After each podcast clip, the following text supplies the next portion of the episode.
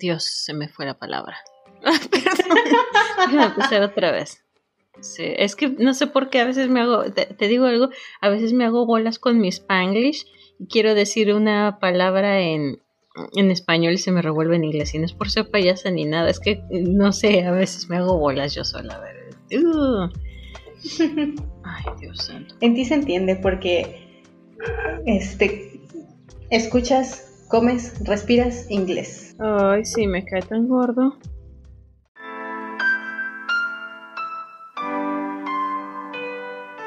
El café de las brujas.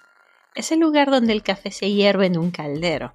Ah, porque sí, ya empezamos octubre y octubre es un mes muy bonito, es el mes de las brujas. Sí, Halloween empieza el primero de octubre. Y empieza con luna llena. Uh. Es cierto, vamos a empezar el mes con una luna llena. De hecho, este mes va a ser bastante peculiar porque también vamos a tener una luna azul y esa va a ser justamente al final de mes, que va a ser en Halloween. Así que va a ser un Halloween muy especial para todos los fans del Halloween. Y para las brujas que saben que no es Halloween, sino Samhain, pues ahí ya tenemos para hacer rituales. Doblemente no especial. Pero gatos, por favor. Sí, ni ah, otra cosa sí. animales. Por favor. Muy, muy importante.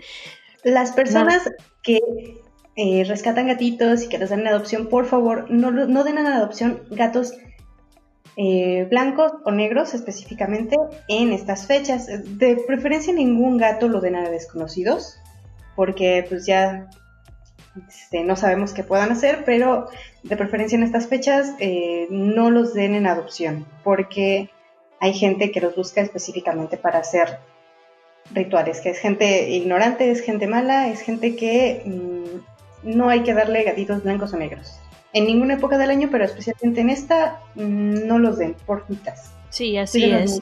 Y lo malo es que dar animales en adopción a veces puede ser muy complicado porque uno piensa, bueno, pues el buscarle un hogar a un gato abandonado, la gente aparentemente se ve decente, dices, bueno, puede estar bien. Ay, pero luego salen con cada sorpresa y con cada historia que de verdad hay gente que no le deberían de permitir, pero mira, ni siquiera tener plantas para acabar pronto. Sí, por favor, tampoco den en adopción animales a gente que tenga niños pequeños. Ay, sí, pues es complicado y siempre está, el, yo pienso que depende mucho también de la familia, porque digo, hay familias que siempre es la idea de pues el que el, el, el niño que tenga una mascota y eso. Y mira, si sus padres son conscientes de cómo se debe de tratar a un animal, pues lo van a educar en eso mismo. Pero si sus padres son un par de imbéciles, pues obviamente van a crear otro pequeño imbécil con los animales. Sí, ese es el riesgo. Siempre es muy, y siempre es muy difícil, digo, o sea, uno si quisiera decir, pues siempre podemos encontrar a todos los animales que se rescata una persona responsable que se haga cargo de ellos, pero ay, a veces es tan complicado.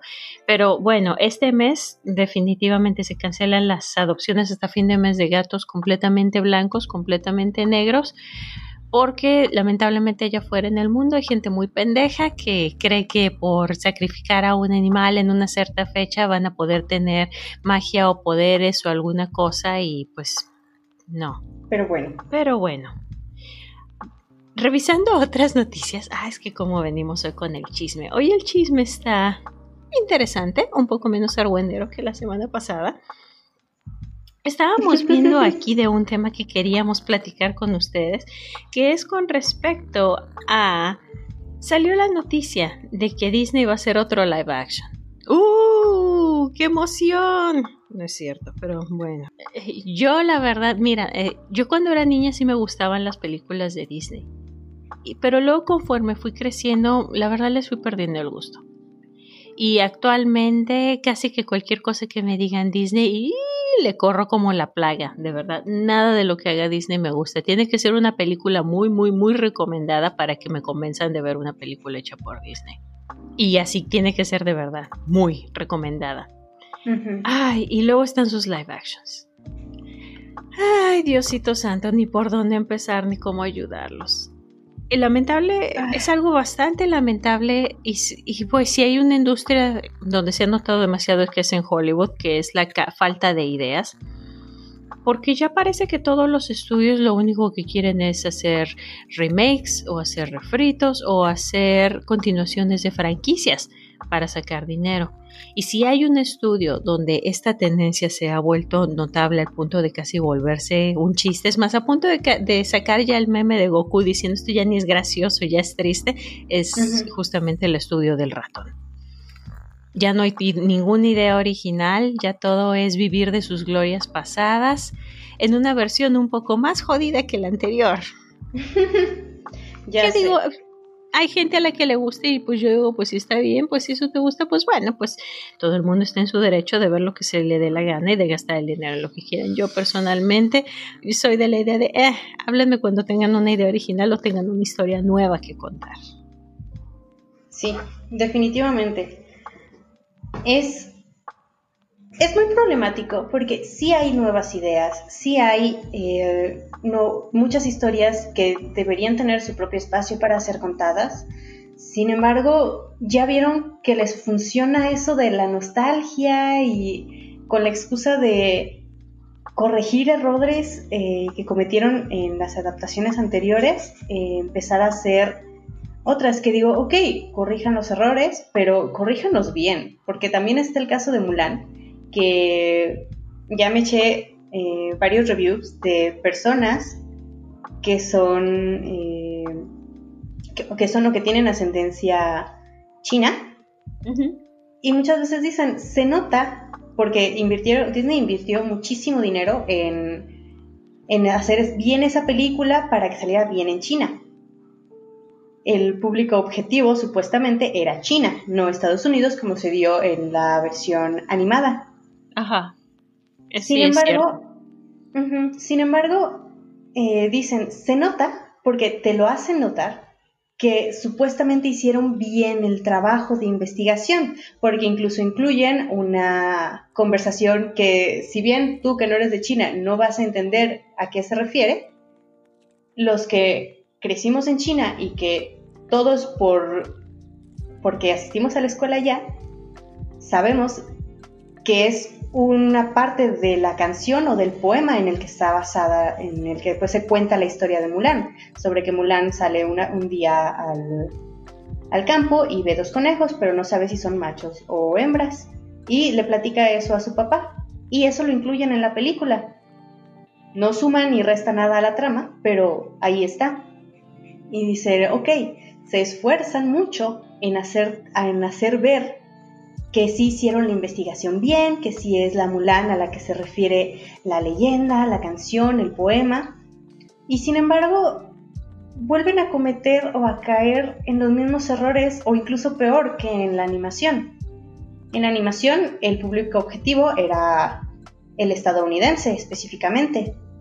Y si bien muchos puristas en China se enojaron porque el dragón, que se supone que es una figura eh, imponente, muy respetada y allá, lo pusieron como una serpientita, ahí la parte cómica, la parte chusca. Sí, el alivio cómico de la película. Sí, exacto. Y siento que, eh, muy bueno, al principio dijeron, no, es que vamos a quitar mucho para que cuadre con la historia original, para que, para hacerla más realista. Pero luego meten la idea de la magia, que esa es una Y de la bruja. Y de la bruja, eso es una idea totalmente europea y lo dicen muchos. Eh, es una idea totalmente europea que nada tiene que ver con Mulan. Y dice, si querían meterle la magia, ¿por qué no se metieron un poquito más en, en otro tipo de leyendas que sí son de acá?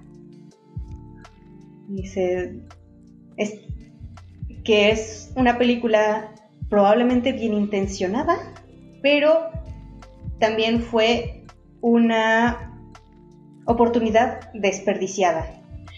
Fíjate que yo esta película no la he visto y ni la voy a ver, porque como ya les dije antes, independientemente de lo que hagan o eso, a mí simplemente no me gusta lo que haga Disney es así como que, ay, pero ¿no te gustó la película original de Mulan? Pues sí la vi hace muchos años y me acuerdo que la disfruté en su momento, la animada, se me hizo bonita. Y después cuando dijeron, vamos a hacer un, un remake, un refrito, dije, ah, ok, buenísimo, ¿lo vas a ver? Por supuesto que no. dije, igual si oigo que las críticas están muy buenas, voy a decir, ah, mira, me interesa. Pero todas las críticas que he escuchado más bien han dicho que, por ejemplo, y eso sí lo vi en una escena del tráiler, porque hay muchas escenas que se, se han filtrado pues por los trailers y eso, habían dicho que querían hacer una película mucho más realista y por lo mismo le habían quitado mucho de la magia y vio esta escena en la que se ven todo el ejército de los enemigos que están corriendo sobre la muralla china y dijo que te quedas de... Eh, eh, ¿Cómo que realista? A ver, ¿cómo que... Eh, ¿Cuál es su idea de realista? Porque se me hace que no, su idea de realista no es exactamente realista. Así como que... ¡ah! No, era más realista la animación que lanzan las cuerdas y se trepan. Ahí, pues, digo, eso, eso es un poquito más realista que el hecho de que vuelen corriendo. Entonces, ¿para qué tantos siglos de construir una muralla. Sí. Entonces, aunque sí conozco por ahí una persona que dijo, pues a mí se me hizo entretenida, pero la gran mayoría de los comentarios que he escuchado es de gente que dicen que no le gusta, entonces pues ya con eso terminé por decir, no, pues ni la voy a ver. No, eh, ni siquiera tengo Disney Plus, así que...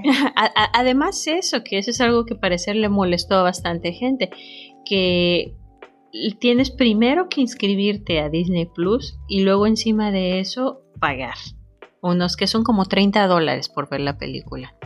Y se pensé, sí, como creo que son 30 dólares.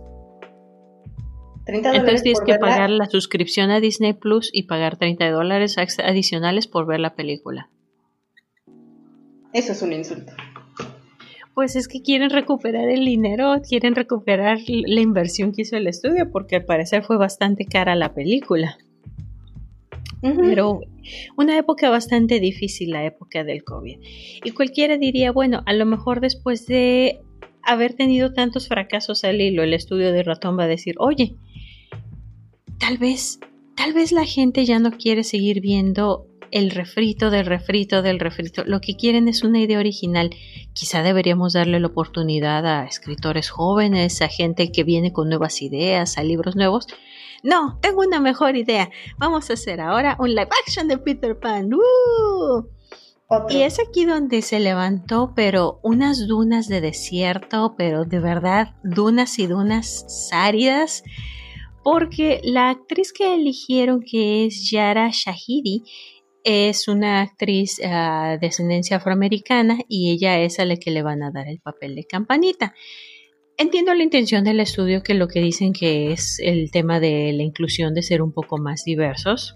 Yo en lo particular pues no tengo ningún problema, vi la foto de la muchacha, se me hace bastante atractiva y a final de cuentas pues las películas son adaptaciones y reinterpretaciones de una historia, entonces pues a lo mejor puede ser un buen papel, no entiendo por qué la gente se pone de verdad tan arenosa solo porque es que no es güerita y no sé cuánto, pues casi que quieren un calco de, de qué.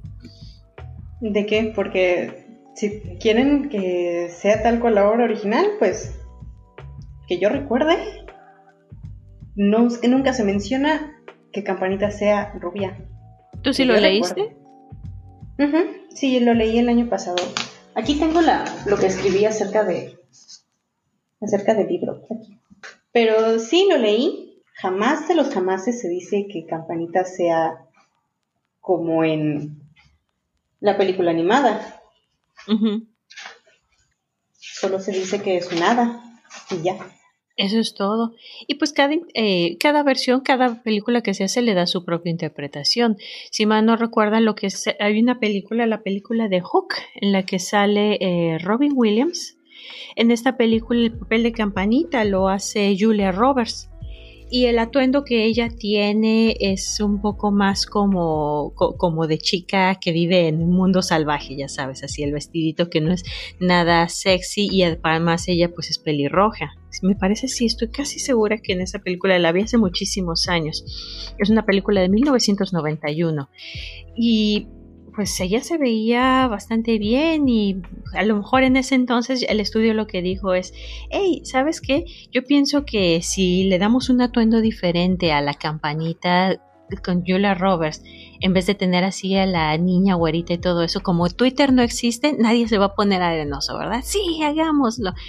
y ahora dijeron, oye, pues vamos a darle otra interpretación pues queremos poner esta actriz que es afroamericana y uy no. Y mucha gente se puso de verdad muy, muy arenosa, que si está forzando inclusión, que no sé cuánto. bueno, si eso te parece, si piensas que están de alguna forma mancillando el legado de esa película de tu infancia, te recuerdo que a Disney tu infancia le importa un carajo. A Disney lo que le interesa es hacer dinero y acercarse a un nuevo público y a una nueva generación que no es la tuya. Sí, es que nosotros, o los que nos quejamos en Twitter, no somos el público objetivo ya de las producciones actuales de Disney. Y habrá quien diga, ah, ¿cómo no? Si yo ahorita tengo poder adquisitivo y yo soy el que va a pagar, so, ah, jaque mate Disney.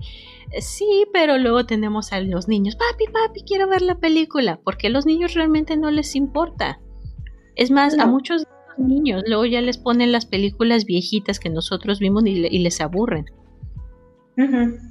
a veces les llaman la atención y las ven y se les hacen bonitas, pero los niños pues están más abiertos a uh, una película y las quieren ver. Y pues ahora sigue cuál es el problema. Así que tal vez no están tan jaque mate si después de todo por ahí vas a acabar dando tu bracito a torcer para decir, bueno, pues es que la niña la quiere ver. Y pues la voy a llevar al cine. y esta es la parte de, oiga, doña Miau, oigo ¿Y usted va a ver la película de, live action de Peter Pan? Por supuesto que no. De nuevo, no me gusta Disney. Y peor aún, te voy a confesar algo, a mí ni siquiera me gusta la historia de Peter Pan. No, no me ni la película original, nunca me gustó ni la película de Disney, la de caricaturas. La película que mencioné, la de Hook, tampoco me gusta. Nunca me gustó. Hay una animación japonesa, por cierto, de Peter Pan que se me hacía ¿Ah, entretenida. Sí, sí, es así. E-, esa es bastante entretenida y tienen varias aventuras y pasan cosas y una historia bastante rara, pero está, está bastante entretenida. Luego vi la película esta de Buscando Nunca Jamás, que tampoco me gustó, que conocí quien dijo que chilló, y ahí fue donde dije, no, es más, ni siquiera me gusta Michael Jackson cuando empezaba a joder, que yo soy Peter Pan.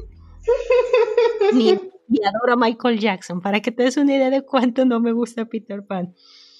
Pero pues esa soy yo. Aquí estoy de loca y amargada, pero pues gente, hay gente que está más loca y amargada que yo, de verdad, o sea, pues es una reinterpretación, es una película, si quieren meter un casting y darle otro enfoque, pues es otro enfoque y ya, no tiene por qué ser un calco de una película original, si dices es que no es la que yo quiero ver, pues entonces ve la película animada y ya, y ya. Exacto, porque para empezar, bueno, la obra de Peter Pan, eh, la leí en una sentada, está cortitita. En una sentada de tres horas. Em, y la verdad, a mí me dejó con un como sentimiento extraño, porque la forma en la que es Peter Pan es una persona horrible. Peter Pan es horrible en, en el libro. Tiene un rencor demasiado adulto para ser un niño y cómo manipula a los demás. O sea, es una historia de manipulación, no es una historia que yo considere así como, ay, bonita, eh, con estrellitas y, todo. No, es una historia bastante cruel. Los niños son muy crueles en esa, en esa película. Y, o sea, lo leí y la verdad sí me quedé como un poquito extrañada. Pero sin embargo, de, lo, bueno que yo veo de esa historia tan, voy a decir terrible, porque a mí me pareció terrible, está muy bien escrito, eso sí, pero a mí me parece una historia terrible la que cuenta. Pero lo que yo veo bueno, o será, no sé, mi nostalgia, es las historias que sacaron de... Sin meter a Peter Pan, las historias de las hadas.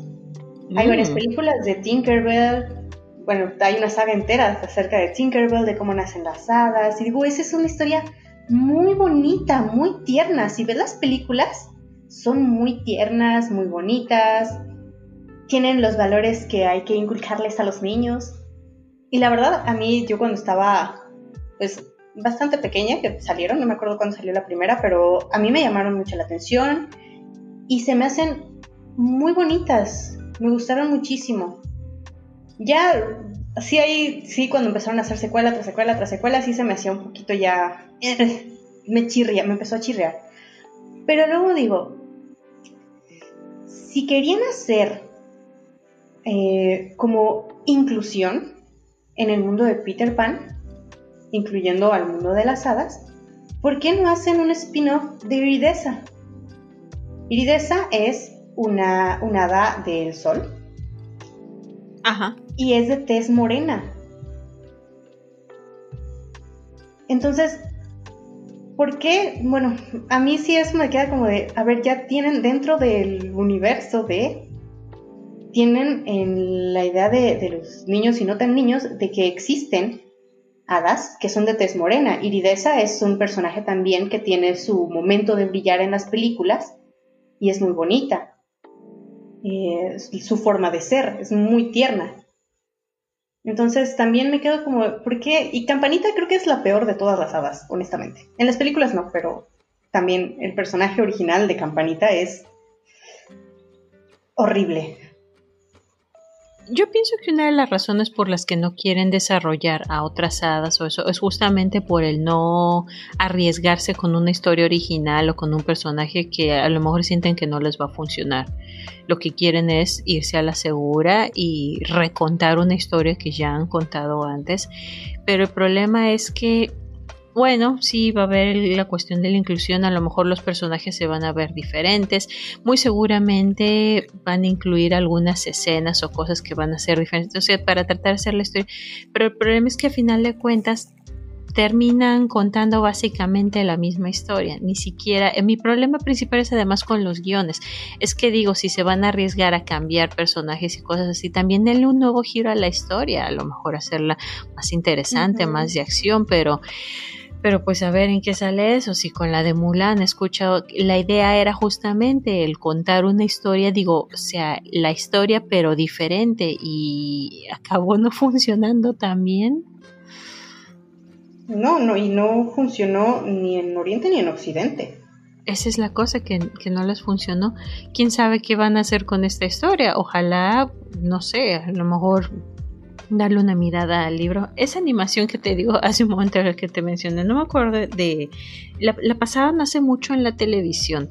Era una serie de animación japonesa que era sobre Peter Pan y estaba bien simpática porque tenía muchas aventuras y le pasaban otras cosas y tenía luego que ir a buscar no me acuerdo tanto, necesitaría buscarla para volverla a ver, pero era una animación bastante entretenida, no era mi favorita, pero sí se me hacía entretenida.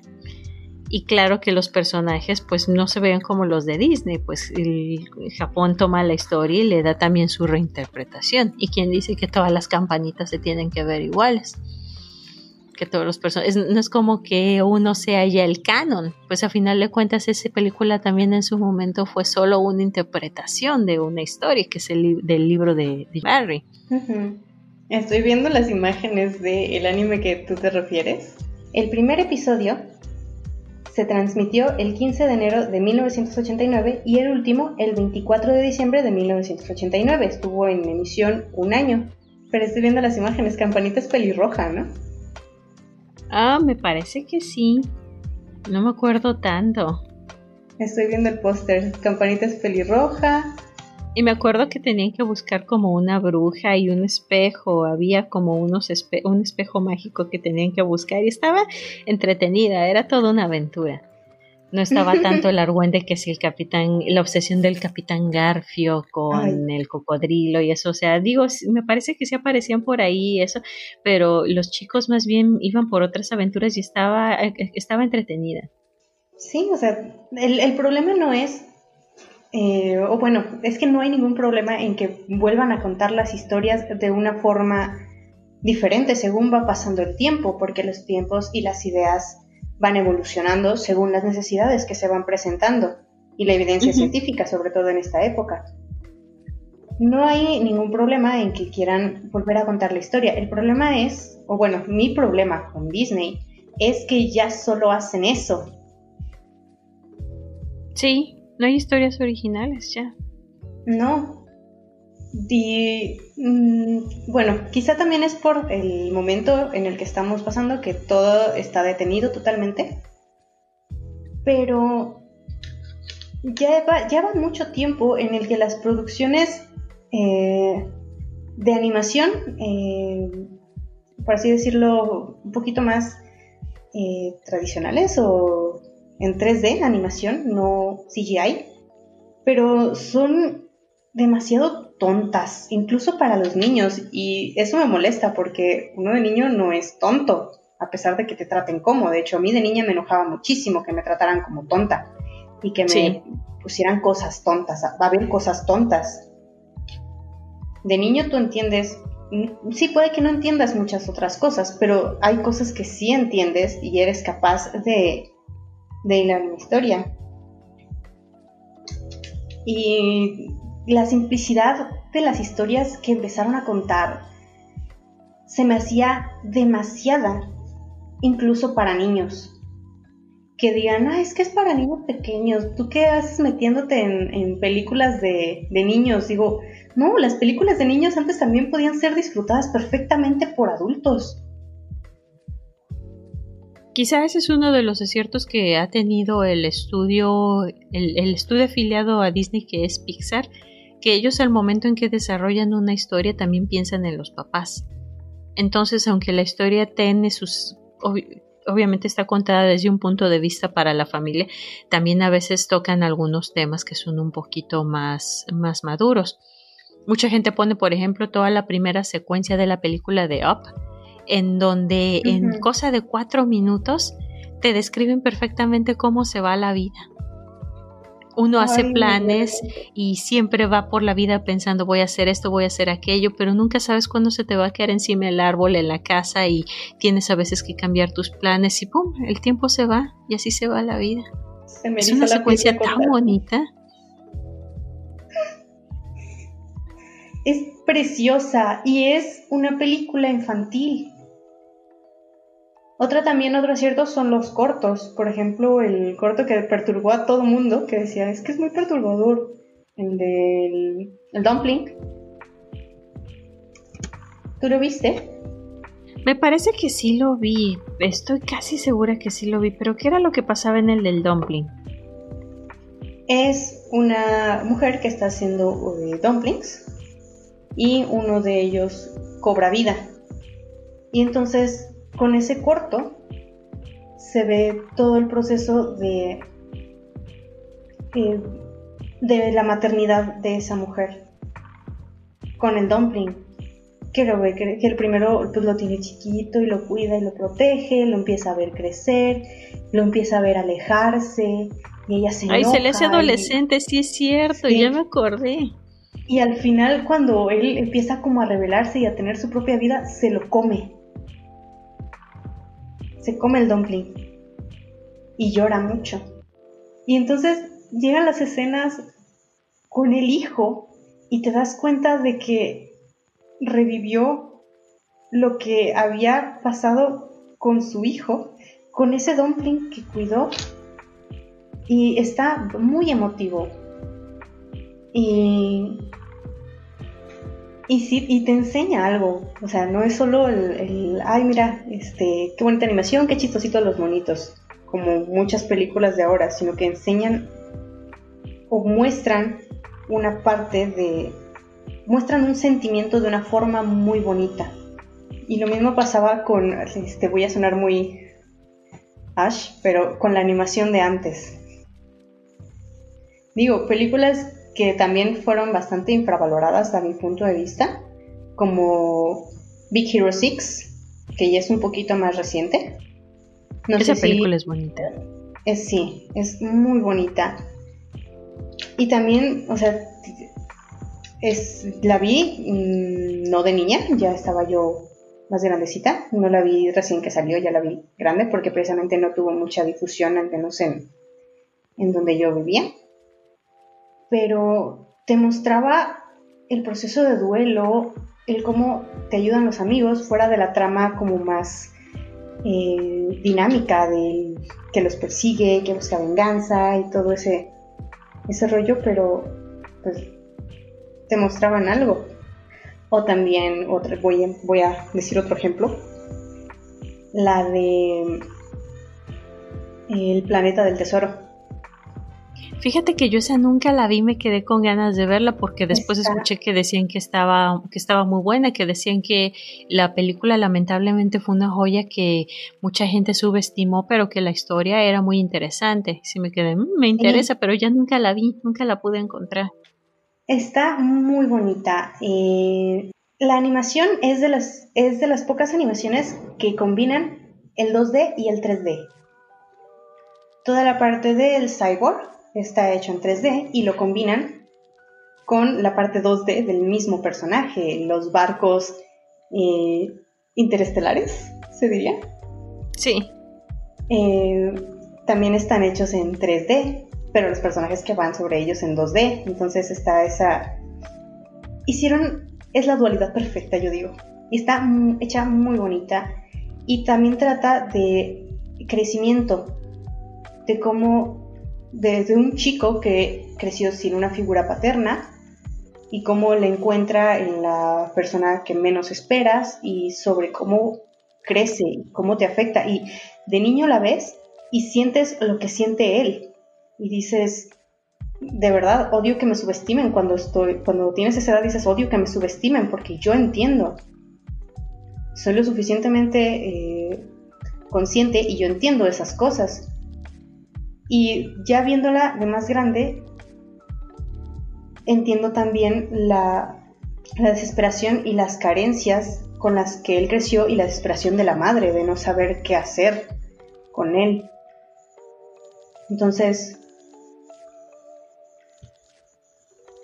digo, se puede hacer una buena animación, como quien dice, para niños o no tan niños, que no sea tonta, como la que están haciendo ahorita hay historias que se pueden contar. Incluso podrían contar la historia de Peter Pan sin Peter Pan. No lo sé, el planeta del tesoro está basado en los libros de la isla del tesoro. Sí, de Robert Louis Stevenson. Ajá, y no te cuentan precisamente esa, esa historia. ¿Sabes qué película me encanta? Ah, pero de nuevo, es que más bien son de Pixar. Es que Pixar, Pixar ha apostado por historias originales a y, les ha ido muy bien y han hecho algunas cosas fantásticas.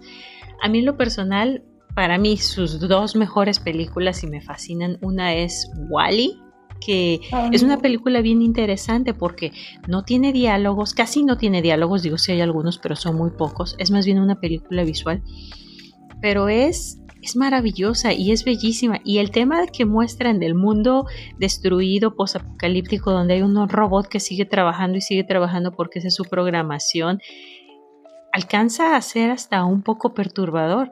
El futuro de la humanidad, que tan cómoda en su nave, en su burbuja, como esa metáfora de la humanidad en su burbuja de tecnología y cómo nos vamos volviendo inútiles.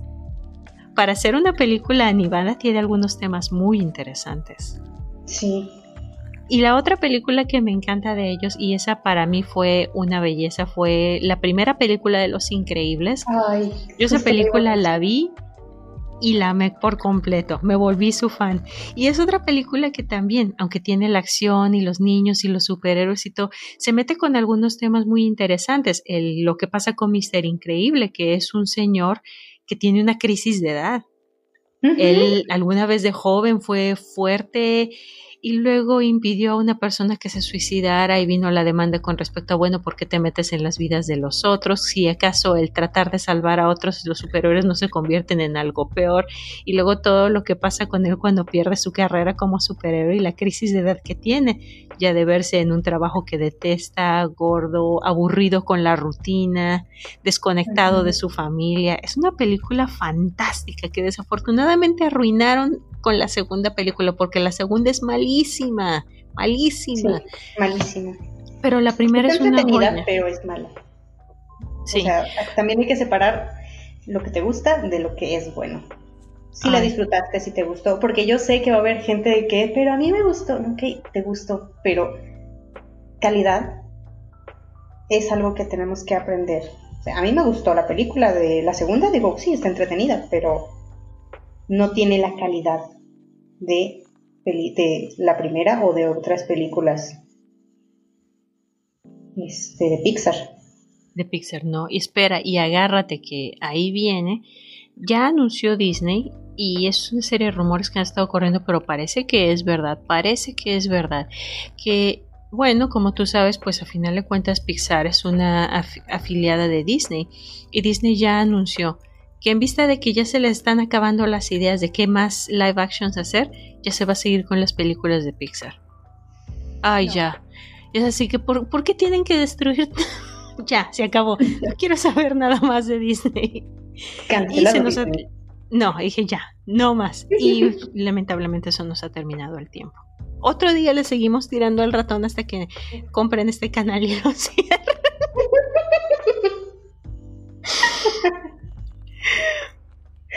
Ay, no. Ay, bueno, pues lamentablemente se nos ha terminado el tiempo. Eh, la plática está muy buena y más pláticas que vamos a tener. Y a ver si nos ponemos también un poco más de terror, porque siendo octubre un mes tan, tan especial, un mes de brujas, veremos si por ahí tenemos algunos temas un poco más escabrosos. O si no, por lo menos, al menos podemos seguir discutiendo las, las noticias de actualidad. Sí. Pero bueno, pues muchísimas gracias por acompañarnos. Como siempre, nos despedimos. Yo soy Miriam, mi compañera Ana Paula. Y Ana, dinos, ¿dónde nos pueden encontrar?